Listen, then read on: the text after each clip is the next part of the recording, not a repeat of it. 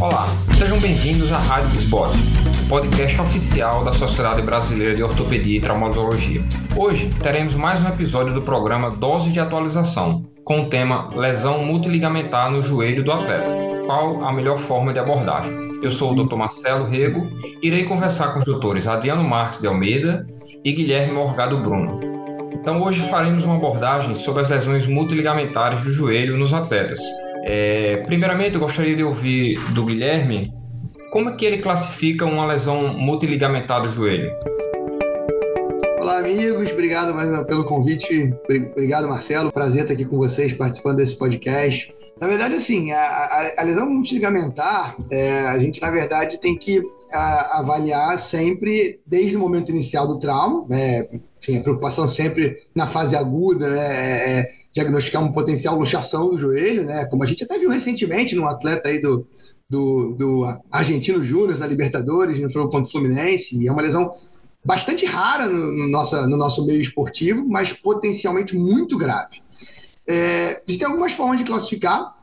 É, a principal forma de classificar é em relação ao acometimento dos ligamentos. Então, essa lesão multiligamentar ela pode envolver um ligamento cruzado e mais um ligamento periférico seria o tipo 1, né? Uma lesão que envolve os dois ligamentos cruzados seria o tipo 2.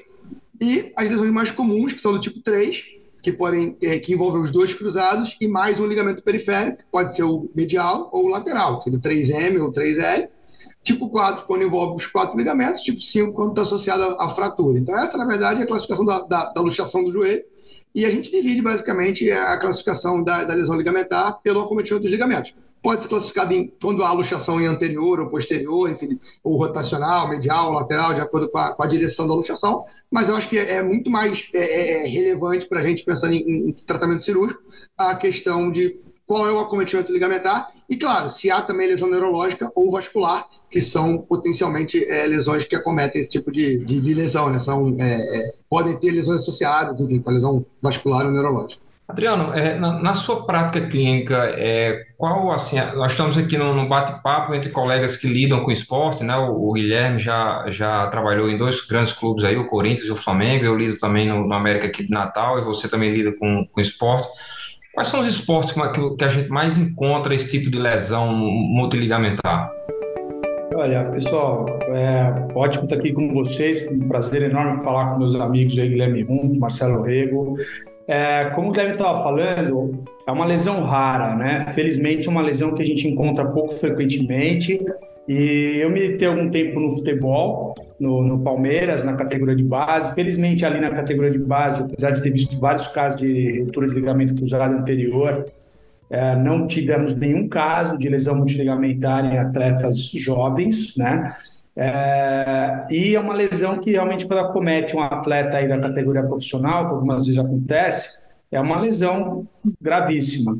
É, nós vemos alguns casos aí, esportes praticados aqui no Brasil com mais frequência, além do futebol, principalmente em lutas, né? No jiu-jitsu, principalmente, é um esporte que, devido aos mecanismos de torção, de, de golpes com chave e tal, é, pode ocorrer esse tipo de lesão. Algumas vezes ocorrem algumas lesões bastante atípicas, e lesões multiligamentares graves. Então, esses dois esportes, né, além, lógico, dos esportes radicais, né, esqui, na neve, snowboard, que são esportes aí que alguns brasileiros praticam, mas não são tão comuns, é, também pode ocorrer esse tipo de lesão. E a gente está falando de esporte, né? não está falando de outras lesões, como acidentes automotores, em que esse tipo de lesão também pode ocorrer com um tipo de energia ainda mais grave e consequências ainda piores. É, a gente está lidando aqui no podcast com, com lesões multigamentares em atleta, né? Então é, é, aquele trauma que ele, apesar de ter uma certa energia, não é aquele trauma de grande energia como nos acidentes automobilísticos. Né? Então, a gente lida com um perfil um pouco diferente de paciente.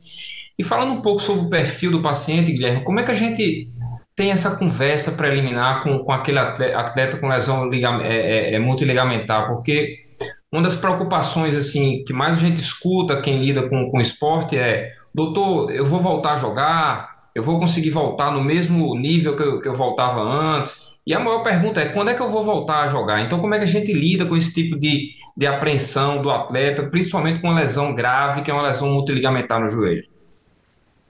É, Marcelo, isso na verdade é, é, é, o lado psicológico né, do atleta de alto rendimento é um, é um capítulo todo especial à parte que a gente tem que considerar.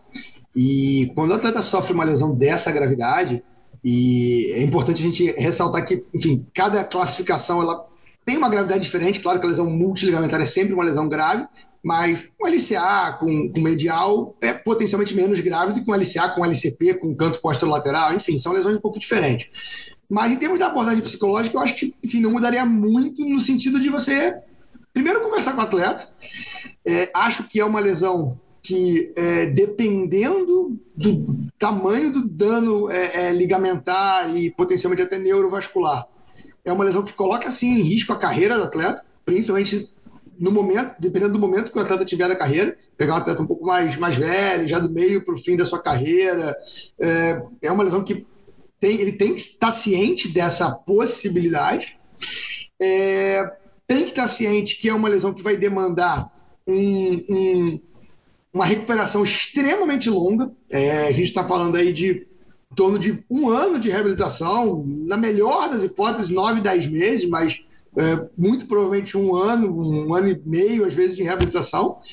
E se ele conseguir voltar a, a jogar profissionalmente, a praticar essa atividade esportiva, é, com uma possibilidade real de não conseguir ter o mesmo desempenho. Então, isso tudo tem que ser manejado. É, é uma notícia que, obviamente, é, é difícil de dar para um atleta de alto rendimento, mas eu acho que você, enquanto médico, tem uma responsabilidade de transmitir para o atleta a realidade. É, acho que você criar expectativas falsas é a pior coisa que você pode fazer, porque isso acaba gerando muita frustração. Então, é, tem que transmitir a realidade, passar para ele, dividir a responsabilidade, e o tratamento é um tratamento em conjunto que demanda muita dedicação e muito comprometimento do atleta para tentar o melhor resultado possível. Isso que o Guilherme falou, que pontuou, é muito importante a gente ser sempre sincero com, com o atleta na hora desse tratamento, né? A, a literatura mostra que a maioria desses atletas vão voltar a, a praticar esporte, porém a, a, o nível de rendimento nunca, é, é, geralmente não é o mesmo que ele tinha antes, né?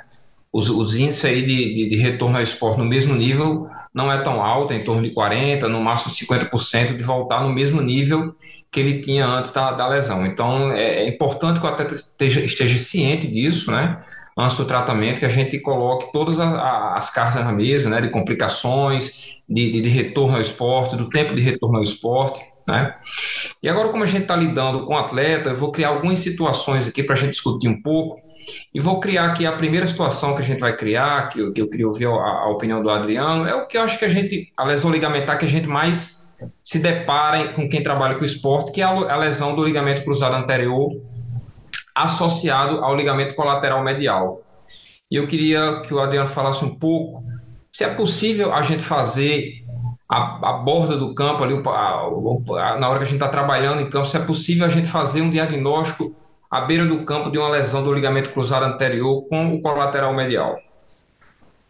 É, realmente, assim, entre as lesões combinadas, essa lesão mais frequente é a lesão combinada do ligamento cruzado anterior associada à lesão completa do ligamento colateral medial, e é uma lesão que na beira do campo você já vai notar uma instabilidade importante, né? Porque o que identifica mais claramente essa lesão é uma abertura com estresse em válvula e extensão completa do joelho você tem uma lesão completa do LCM, mas você tem o pivô central íntegro, esse joelho não vai abrir muito com estresse em válvula em extensão. Ele vai abrir no máximo 2, 3 milímetros, mesmo que o colateral medial esteja totalmente rompido. Vai abrir em válvula, mas não vai abrir em válvula em extensão. Então, quando você já nota ali na beira do campo que esse indivíduo já tem um estresse em válvula acentuado com extensão completa do joelho, ali a gente já percebe que provavelmente já teve uma lesão combinada de colateral medial com ligamento cruzado anterior. É uma lesão bastante desafiadora no atleta, porque eu, na minha prática clínica, eu gosto muito da conduta é, proposta por, por Grant, que é de aguardar algumas semanas, aguardar cerca de seis semanas, para cicatrização do colateral medial, o que é possível eventualmente mesmo nas lesões grau 3 e nas lesões grau 2 seguramente, para depois avaliar se há necessidade de abordar o LCM também junto com o ligamento cruzado anterior.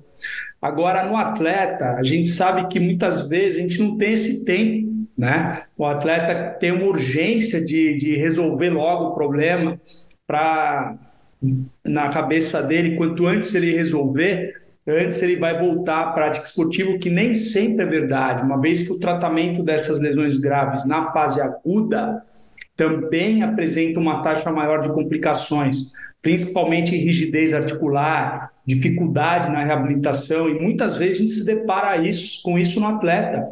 Né? Muitas vezes a gente vê indivíduos que são operados com lesões como essa na fase aguda, que apresentam bastante rigidez, bastante dificuldade de reabilitação, e até mesmo eles questionam, doutora, mas eu tenho aqui melhor fisioterapeuta, eu tenho fisioterapia duas vezes por dia, seis vezes por semana, e estou tendo uma reabilitação super difícil. É exatamente essa questão biológica de quando você aborda essas lesões na fase aguda, você tem maior dificuldade na reabilitação. Então, assim, na prática clínica, o meu protocolo é de aguardar seis semanas para avaliar a cicatrização do ligamento colateral medial, mas muitas vezes no atleta a gente não tem esse tempo, a gente tem que tomar uma decisão mais rápida.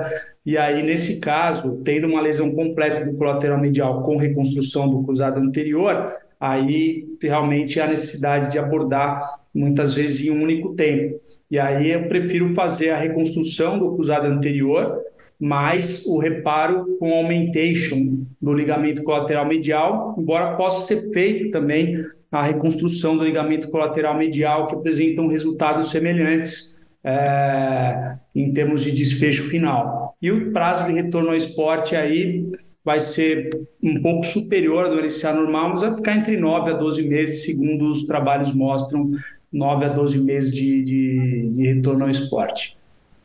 É, eu, eu, também, por muito tempo, tive esse pensamento também de, de aguardar, de esperar a, a cicatrização do, do, colateral medial nesse tipo de lesão multiligamentar associada ao LCA. Porém, no, nos atletas, eu, eu tenho uma tendência hoje mais agressiva, de ser mais agressivo, e, e aí eu queria entrar numa pergunta aqui para o Guilherme, se ele acha que ainda existe espaço para a gente ter um tratamento mais precoce no reparo do ligamento colateral medial. Como é que você aborda é, é, quando a gente vai lidar com o atleta? Você acha que existe espaço para o reparo ou você já parte logo para a reconstrução do colateral medial nesse tipo de, de, de situação? É, bom, Marcelo, eu acho que uh, operando na fase aguda, você tem uma possibilidade de, de ter algum tecido viável e reparar, mas o reparo isolado, a gente sabe que na literatura hoje o resultado não é tão é, satisfatório e não tem uma, uma instabilidade tão, tão adequada no, no, no pós-operatório. Principalmente você considerando um atleta de alto rendimento, que vai ter uma demanda física grande em cima desse joelho. Então, um reparo isolado eu praticamente não, não uso na minha prática clínica em ninguém e certamente não usaria no atleta de alto rendimento. O que eu acho que é bastante viável numa situação de você operar na fase aguda é fazer o que o Adriano colocou, o reparo mais um augmentation. Você usar o tecido nativo e fazer o reparo, mas usar algum enxerto ali para é, aumentar aquela resistência, enfim, fazer uma, uma combinação aí de um reparo com uma reconstrução, que seria esse augmentation, para aumentar a estabilidade e te dar uma, uma, enfim, uma condição melhor daquele ligamento. O reparo isolado no atleta, eu particularmente não faria nem medial, nem lateral.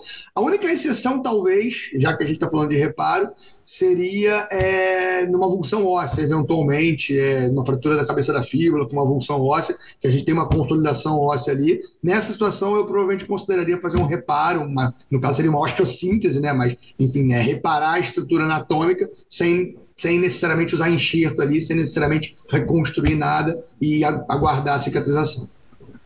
E o, e o reparo é, é, protegido com internal brace? O, o Di Felice é um autor que, que escreve muito sobre isso, com resultados animadores. A gente não tem ainda uma casuística tão grande, trabalho muito aí com, com nível de evidência mais alto, mas é uma coisa que me anima um pouco esse tipo de, de abordagem, de a gente fazer um reparo e proteger aquele reparo com, com internal brace. O que é que você pensa sobre isso, Adriano? Olha, eu realmente eu não tenho experiência com internal brace. É, eu tive um caso em que o paciente apresentava aí uma, uma lesão do colateral medial que era um grau 2 para 3. É, e eu pensei, até solicitei internal brace, eu tinha disposição na sala e eu acabei utilizando o grástio para fazer a reconstrução do colateral medial, uma vez que a instabilidade dessa paciente não era tão importante. E eu vejo que o internal brace ele se aplica justamente nesses casos. onde você tem ali talvez uma instabilidade medial não tão grave. Eu acho que o uso do internal brace não substitui de maneira nenhuma uma reconstrução do colateral medial, mas pode ser associado, por exemplo, a uma instabilidade um pouco menos grave. Alguns advogam que nas lesões grau 2 em atletas deve ser também pode ser abordada cirurgicamente, então nesses casos talvez o internal brace se aplique ou como auxiliar num reparo cirúrgico, né? É, então acho que o internal brace cabe nessas situações, mas ele não compete com uma reconstrução do colateral medial nos casos de instabilidade grave. Essa é a minha visão. Perfeito. E, e, naqueles pacientes, às vezes, que a gente tem uma certa dúvida, às vezes a gente examina o paciente, está um pouco na dúvida se é grau 2, se é grau 3, vocês lançam mão de algum recurso no centro cirúrgico, é, é, radiografia sob estresse, pró o próprio achado artroscópio muda o, é, essa decisão? Então, o que, é que vocês pensam sobre isso, Guilherme?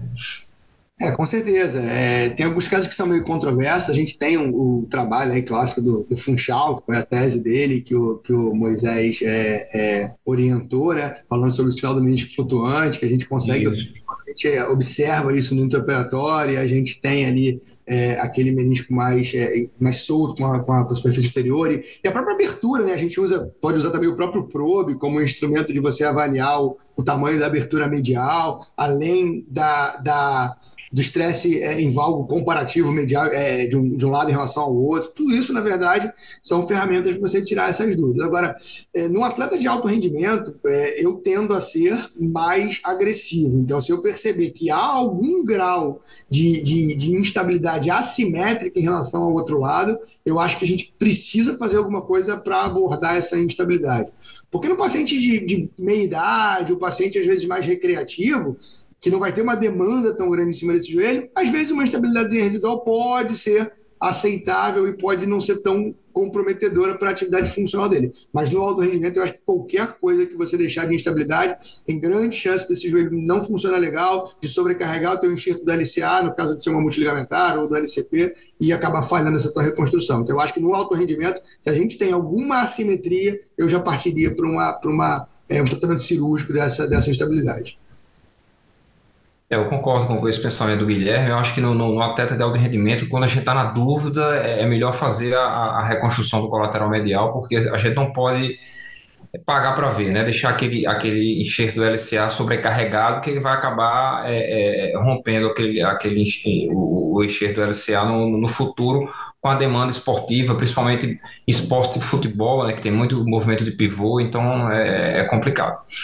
E aqui falando um pouquinho agora sobre a, a técnica cirúrgica em si, Adriano, a gente sabe que é, a maioria dos cirurgiões, quando a gente faz essas enquetes em, em congresso de joelho, utilizam os tendões flexores para a reconstrução do, do LCA, e a gente sabe que esses tendões eles têm uma participação muito grande na estabilidade e valgo do joelho, né? Que está comprometido nesse paciente com, com a lesão do ligamento colateral medial. Então, qual é a sua escolha quando a gente se depara com esse paciente se tratando de escolha de enxerto para abordar um atleta com lesão LCA e colateral medial? Como é que você pensa na, na, na escolha do enxerto? Você tira da perna contralateral? Como é que você maneja esse tipo de situação? É, realmente o pessoal cita muito isso, né? Mas se a gente for procurar na literatura, não tem nenhum consenso a respeito de piores resultados utilizando os flexores num paciente com uma lesão combinada do LCA do LCM, principalmente naqueles casos onde você decidiu que vai abordar o LCM de forma não operatória, que não há necessidade de operar o colateral medial. Então, você é, tem inclusive um estudo de coorte, aqueles estudos feitos na Escandinávia, que eles incluem milhares de pacientes que eles seguem ali na coorte é, desses países, onde eles compararam o uso de patelar, semitendina e graça ou semitendina isolado, e o melhor resultado com follow-up de dois anos foi com o uso do semitendina isolado nesses pacientes, comparado com patelar ou semitendina e graça. Com follow-up de um ano não deu nenhuma diferença, então, eu não vejo problema em usar os flexores nesses casos, realmente não vejo. É, quando você vai fazer a reconstrução combinada do cruzado anterior e do colateral medial, se você optou pela reconstrução e não pelo, pelo reparo do ligamento colateral medial, Aí me preocupa muito a questão da morbidade da retirada do enxerto, porque você vai tirar o enxerto de, por exemplo, patelar ou quadrispital, mais flexores do indivíduo para fazer a reconstrução do LCA com patelar ou quadrispital, e, a, e o flexor, seja o grácil ou semitendino, para fazer o colateral medial, você vai ter uma morbidade enorme da retirada do enxerto, isso prejudica muito a recuperação do atleta por perda de força muscular, por morbidade da área doadora, dor pós-operatória, rigidez articular. Então, aí no caso, eu prefiro tentar ou usar um banco de tecido para reconstruir o colateral medial. Aí você pode usar um enxerto, se você tiver um enxerto de tendão de Aquiles, eu já tive a oportunidade de fazer, e fica, obviamente, muito firme, fica um, um enxerto muito resistente para fazer uma reconstrução de colateral medial com tendão de Aquiles, ou um enxerto também um tibial posterior, um enxerto que seja adequado, que tenha uma boa resistência, para você fazer a reconstrução do colateral medial com enxerto de banco, e eu faria a reconstrução do cruzado anterior com tendões flexores mesmo. Se não tiver disponível o banco, você pode pensar em enxerto contralateral, ou uma opção hoje que o pessoal tem feito muito é o fibular, que a minha experiência ainda é pequena. É isso aí que você falou, uma coisa importante. Esse tema lesão multiligamentar no atleta é um tema de muita controvérsia. Na né? literatura não é muito precisa em vários temas, em vários assuntos que a gente discute aqui na, na nesse podcast. E, e, e, um deles é essa situação que você falou, que nenhum trabalho assim é, proíbe você tirar os tendões flexores para fazer essa reconstrução. Porém, existem alguns trabalhos reforçando a importância da gente preservar a fáscia do, do sartório, né? Que isso aí aumentaria, a, a, a aliás, diminuiria a instabilidade na, no compartimento medial. Então é interessante aqueles que vão retirar os flexores manter a face do sartório íntegra, né? E quando possível utilizar técnicas que às vezes se retira só o semitendinho, né? Faz ele sexto também é uma boa indicação para você diminuir essa, essa instabilidade do compartimento medial do, do joelho. Aí, entrando na questão da técnica cirúrgica, Guilherme, quando você. A gente sabe que não existe nenhuma técnica soberana nessa questão da, da reconstrução do colateral medial, por isso que existem várias técnicas cirúrgicas, e uma das técnicas hoje mais difundidas é do nosso amigo Sérgio Canuto, né? talvez seja a técnica é, nacional mais difundida no nosso meio, que é que você pensa dessa técnica? Se você utiliza, se você utiliza outro tipo de técnica na reconstrução do ligamento colateral medial, como é que você aborda isso né, nessa associação com o ligamento cruzado anterior? É, então, Marcelo, é, já tive a oportunidade de fazer a técnica do, do canuto. É, como a gente conversou no início, essa é uma lesão que não é tão frequente, então não é o dia a dia do nosso, do nosso consultório e das nossas cirurgias, mas eu já fiz três casos com a, a técnica do canuto. É, e assim, é, com certeza hoje é, é, a minha primeira escolha para reconstrução é, medial, é, quando o paciente tem instabilidade medial. Por alguns motivos. Primeiro, porque é uma técnica que ela é bastante simples. É, você faz ali os túneis na tíbia, perpendiculares e, e passa o enxerto. É uma técnica barata, em termos de fixação, então até quando a gente opera é, pacientes de convênio, às vezes tem uma dificuldade com liberação de material, você com um parafuso de interferência você resolve a mais, né? E os pós-operatórios que eu tive desses três casos, todos tiveram um resultado bastante é, é, satisfatório em relação à estabilidade medial. Então eu não tive nenhum problema com esse paciente, ainda é uma experiência relativamente pequena com a técnica do canuto, mas hoje, sem nenhuma dúvida, é a minha, é a minha escolha e é o que eu tenho feito como primeira opção é, nas reconstruções mediais, sem nenhuma dúvida. É, eu também depois que comecei a fazer a técnica do canuto para esse tipo de, abordagem, assim, foi um realmente foi um divisor de água na, na, na, na, minha abordagem nesse tipo de paciente. Eu sou muito satisfeito com, com a técnica do, do desenvolvida pelo canuto, é, por essas razões que você falou. É uma técnica de, de fácil execução, uma técnica barata, você usa só um parafuso de interferência lá em cima, embaixo na tíbia é só túnel ósseo, então não tem necessidade de, de implante e assim, é claro que ela não resolve todos os casos, né? Que não é uma técnica anatômica, não, ele não reconstrói o ligamento oblíquo posterior. Então, assim, naquele paciente, até que o Adriano comentou no, no início, que tem aquele exame físico, o paciente tem uma, uma instabilidade valgo com joelho extensão, a gente tem que ter cuidado que a, também a técnica do canuto não vai resolver todos os casos de lesão do canto posterior medial, né? Então a gente tem que ter, saber selecionar qual atleta que, que, você, que você vai direcionar essa técnica. E você, Adriano, é, utiliza o canuto? Tem uma outra técnica de escolha? Como é que você aborda esse tipo de, de situação?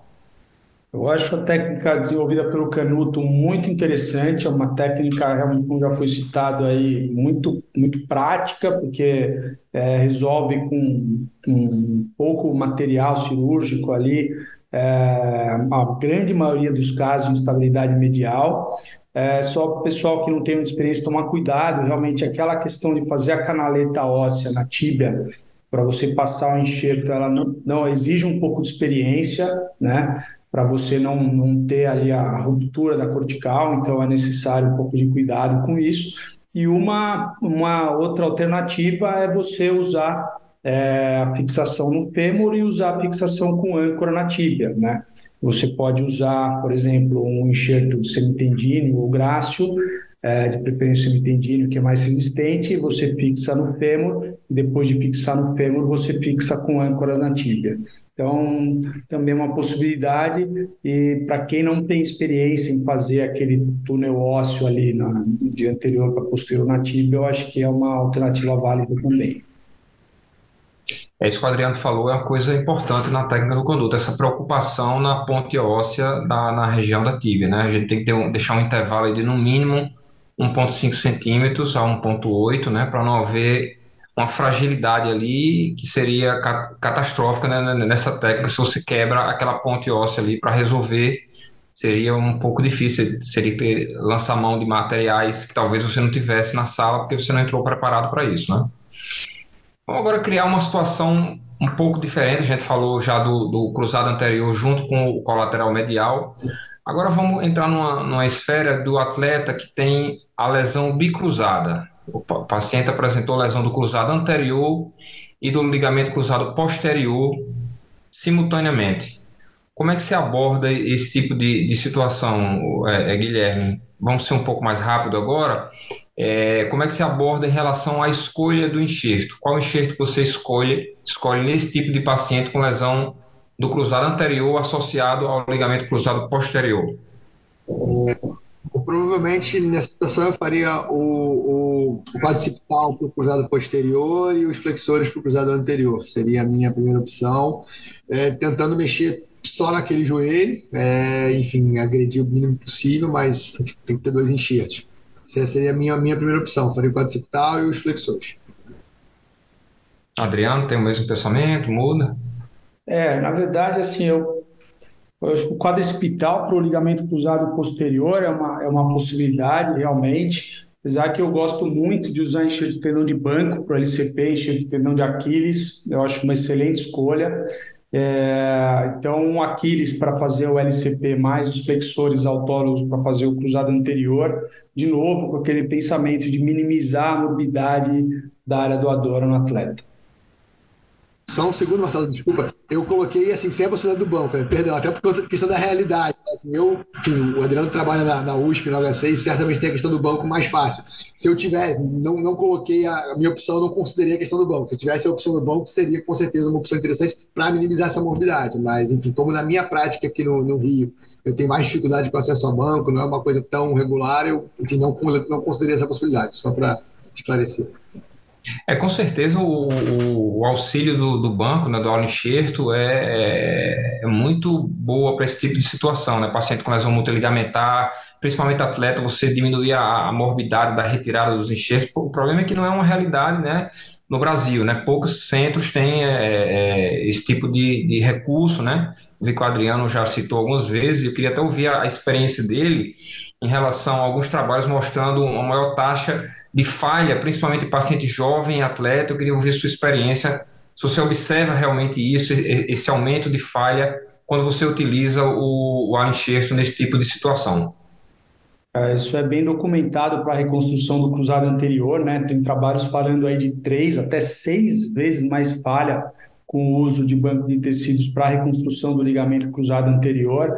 Então, para um, para um LCA simples, realmente não, não vejo nenhuma indicação num atleta é, o banco de tecidos para reconstrução do LCA, mas tratando-se de uma lesão multiligamentar, aí a situação já muda de figura, né? A gente está diante de uma lesão muito grave, é, com tempo de recuperação muito longo, e aí a gente não tem tão bem documentada essa maior incidência de falha com o uso de banco de tecidos nas lesões multiligamentares. Inclusive, é muito mais utilizado o banco de tecidos nos estudos aí nos Estados Unidos, onde tem muito maior disponibilidade de banco de tecidos do que no Brasil, mostra uma utilização bastante frequente de banco de tecidos para reconstrução multiligamentar.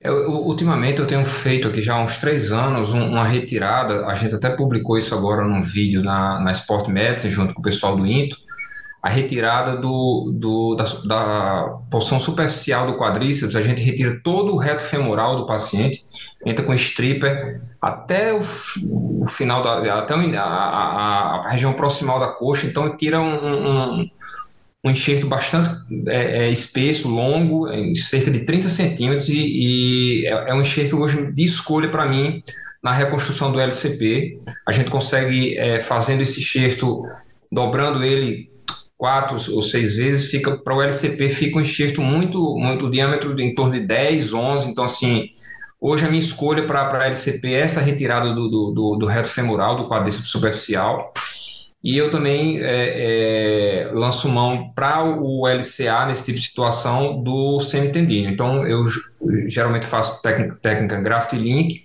utilizando essa retirada que eu falei do, do quadríceps para o LCP e o, o semitendíneo na técnica de graft link para reconstrução do LCA. Você geralmente reconstrói o LCP com túnel único, duplo túnel? Como é que você aborda isso, Guilherme? Normalmente com túnel único, a gente sabe que o duplo túnel tem alguma vantagem biomecânica em termos de, de trabalhos aí é, é, é, é, em laboratório, mas do ponto de vista funcional a diferença não é tão grande assim. Eu tenho bastante bons resultados aí com a reconstrução de túnel único no fêmur. Eu tenho o hábito de fazer transtibial, é a técnica que eu tenho mais experiência para fazer o, o LCP, então eu faço ele normalmente transtibial, túnel único no fêmur. Adriano também? Também, túnel único no fêmur e na tíbia. E vocês, é, é, a gente sabe que uma das preocupações na reconstrução do ligamento cruzado posterior é com a questão de uma lesão, uma possível lesão vascular no momento da, da confecção do túnel tibial, né? Uma das coisas que estressa o cirurgião é, nessa cirurgia é esse tempo cirúrgico, a gente faz com uma certa cautela maior.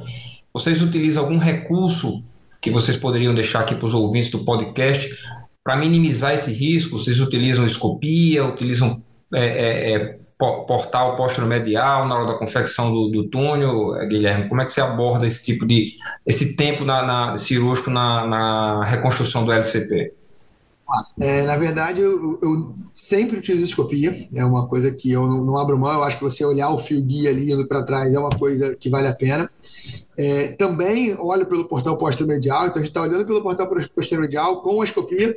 E tem uma outra estratégia interessante, é, que é você é, fazer o túnel entrando lateral na tíbia ao invés de entrar medial. Né? A gente tem o hábito de entrar medial pensando muito na reconstrução do LCA, então a gente entra de, de anteromedial ali exatamente no, no acesso da pata de ganso, em relação ao meio da articulação, mas quando eu faço LCP eu tenho o hábito de entrar lateral, na cortical anterolateral da tíbia, com o fio guia saindo mais posterior-medial. A gente sabe que a artéria poplite está ligeiramente lateral ali é, é, é, na região posterior do joelho, na região poplite, e se a gente entrar de lateral, de anterolateral para posterior-medial, a gente tem uma chance maior de, de divergir da artéria poplite e não, e não, não ter lesão. Então, acho que é uma dica interessante também.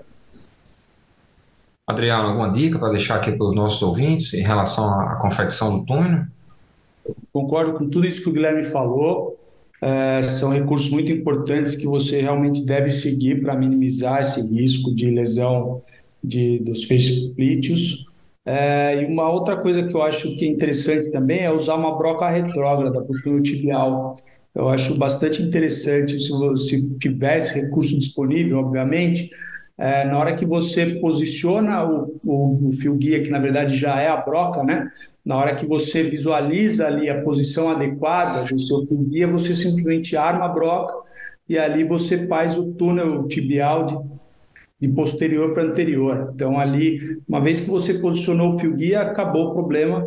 Você não tem mais o risco de empurrar a broca ou empurrar o fio demais para posterior. Então acho que é uma estratégia interessante É, inclusive, é, se você quiser não estourar a cortical anterior da tíbia, você pode usar um dispositivo de fixação é, do tipo endobottom na tíbia, né, para você passar o enxerto do fêmur para a tíbia. É, mas você obviamente pode também romper a cortical anterior da tíbia e fixar com parafuso de interferência sem problema algum. Então, acho também uma dica interessante, além dessas que o Guilherme citou. Eu concordo com todas essas dicas, utilizo todas, utilizo a, a broca retrógrada. Acho que a broca retrógrada foi um recurso muito bom para a reconstrução do, do, do, do, ligamento cruzado posterior, porque a gente tem uma segurança maior, que ela vem, ela vem fazendo o trajeto né, é, é, de, de proximal para distal, ou seja, a gente tem um, minimiza é, é, aquele efeito de você entrar com a broca e ter um perigo de, de fazer uma, um acidente ali e fazer uma lesão da vascular ou, ou neurológica. Em relação à questão da. Quando a gente tem essa lesão bicruzada, a gente perde um pouco o parâmetro de redução do joelho, né? Porque a gente não tem nenhum ligamento íntegro para dar um stop.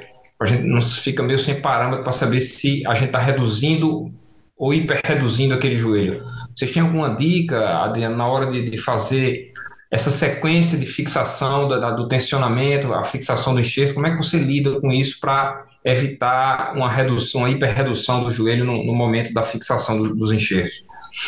Realmente é uma, uma situação muito mais difícil, né?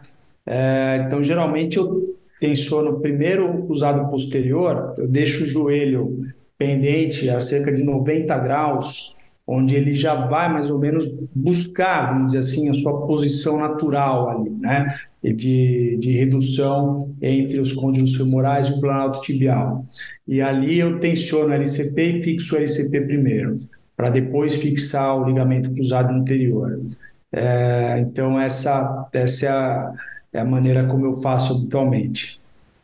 O Guilherme tem uma maneira diferente, usa algum recurso, escopia, pra, como é que você faz essa abordagem da, da fixação dos enxertos? Não costumo usar escopia na fixação, eu uso a escopia na passagem do fio, mas na fixação eu não costumo usar escopia. É, eu também faço com a perna pendente nesse momento, é, e eu acho que a gente usa muito parâmetro clínico mesmo, da posição do platô tibial em relação ao, côndilo femoral. A gente, enfim, sabe isso desde do exame físico, né, quando a gente testa as gavetas. Isso é uma coisa, é uma confusão até no, no exame físico, a gente pega muito com, com o residente, eventualmente, ele está reduzindo uma gaveta posterior e achar que está fazendo uma gaveta anterior. Então, assim, essa questão do parâmetro do platô lateral em relação ao côndilo lateral, eu acho que é uma coisa que a gente também pode usar ali na, na hora, mas realmente é difícil, é uma coisa muito de, de sensibilidade e de você é, enfim, tentar achar o ponto ideal ali para fixar o posterior, também fixo o posterior primeiro, e depois é, vir para a fixação do anterior. É, por muito tempo eu fiz também essa forma que vocês dois falaram, de fazer a fixação primeiro do, do LCP, mas depois que eu li um trabalho do, do, do Kaká, do Carlos Franciosa, aí do, da Escola Paulista de São Paulo, eu mudei um pouco a, a minha forma de, de, dessa fixação. O Kaká tem um trabalho muito interessante, que é o, tem outro autor também que é o Kim, que escreve muito sobre lesão em rampa, que fixa de forma similar também, que faz o, o, o tensionamento simultâneo dos dois ligamentos, né, para evitar justamente é, uma anteriorização muito grande da tíbia, você fixando primeiro o LCP, então faz o, o, o tensionamento simultâneo dos dois ligamentos e faz a fixação primeiro do cruzado anterior e depois a fixação do cruzado posterior. E eles têm mostrado melhoras na cinemática do joelho com esse tipo de fixação. Requer, como a gente falou no início, é, esse tema multiligamentar não existe aqui uma verdade absoluta, né? A gente tem muita controvérsia sobre a, a, a lesão multiligamentar, mas eu achei uma técnica bem interessante a gente fazer esse tensionamento simultâneo para esse tipo de, de situação. Bem, meus amigos, acho que abordamos muitas coisas aqui em relação às lesões multiligamentares do joelho. Seria impossível esgotarmos esse tema em apenas um podcast, é um tema imenso. Eu queria agora que o Guilherme fizesse as considerações finais do que é que ele, a visão dele sobre geral sobre a lesão multiligamentar do atleta. Acho que é, o que é importante a gente deixar de, de, mensagem aí, a gente já comentou bastante coisa, é que realmente é uma lesão extremamente grave, é, com potencial é, de encerrar a carreira de um atleta ou de, pelo menos, é, reduzir a sua é, capacidade é, do ponto de vista de desempenho físico, esportivo. É, é uma lesão que tem que ser tratada é, de maneira extremamente, é, extremamente é, enfim, correta, extremamente delicada desde o início, desde, indica, desde o início da abordagem, do diagnóstico, do tratamento, da, da, da, da, da avaliação radiográfica, avaliação clínica, imagem. Acho que uma dica importante, a gente está falando de de alto rendimento, mas às vezes tem um, alguém menos experiente, confie no exame físico. Isso é uma coisa importante. Quando você pega é, uma lesão dessa, que você tem um paciente que não faz uma ressonância na fase aguda, faz uma ressonância na fase crônica, às vezes os ligamentos periféricos estão cicatrizados e muitas vezes você vai se deparar com laudo de ressonância com ligamentos normais. E, então, o teu exame clínico tem, é muito importante para avaliar essas instabilidades, radiografias com estresse, se forem necessários. E tratamento adequado, cirurgia é, é, é adequada, no tempo certo, e uma reabilitação longa e adequada. Acho que essa que é a mensagem que tem que passar para o seu atleta e, enfim, deixar ele consciente da gravidade do problema e tentar, junto com ele, o melhor resultado possível. Beleza. Gostaria de ouvir agora do Adriano as considerações finais sobre as lesões multiligamentares no atleta.